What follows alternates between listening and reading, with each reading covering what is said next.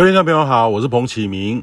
大家最关心的菲律宾东方的低压系统，昨天呢非常接近吕宋岛，今天清晨呢已经到吕宋岛的东北方，消消长长的哈，那还是维持着低压系统啊。那目前呢，由于这个太平洋高压正在东退。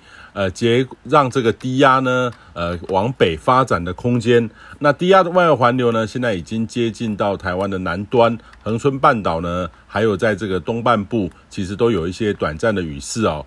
那预计呢，今明两天到周日啦，哈，低压会从台湾的东部外海北上。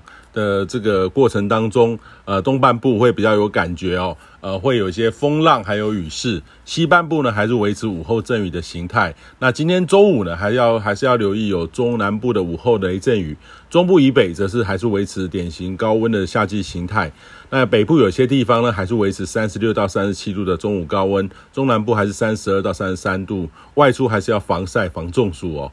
那低压环流云系的这个零星的雨入呢，有局部不稳定。周六呢，呃，则是低压通过东半部哦，呃，水汽较多，各地降雨会转多，较不稳定。午后阵雨的这个持续时间呢，可能会比较久。呃，周日呢，则是环流环境场呢转为偏西南风，南部的降雨呢，从周日开始到未来一周都将是不稳定的哦。那低压通过台湾的东部海面的时候呢，由于还不是台风。还可能是热带性低气压而已，跟台风发布的这个警特报是等级是不同的，但还是提醒您哦，东半部的外海活动可能风浪会比较大，要稍留意。那也要注意一下环流对山区活动容易有这种短暂大雨的可能，风势也会比较大。户外活动在周六到周日都要留意一下。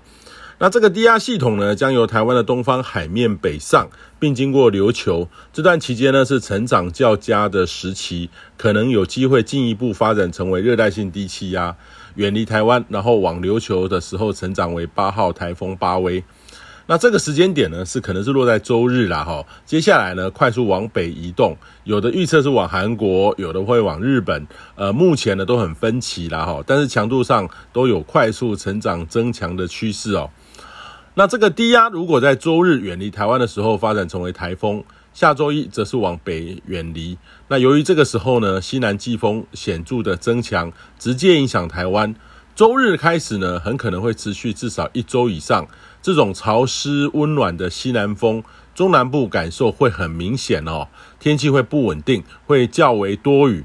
尤其是这个午后雷阵雨或是对流云系的移入，跟这周显著的偏东风差很多，所以提醒中南部农渔民朋友呢，要留意哦，每天可能都会降雨的可能，但是雨是多大要看西南风跟中南部地形的互动，每天可能都不大相同，需要预做一些准备。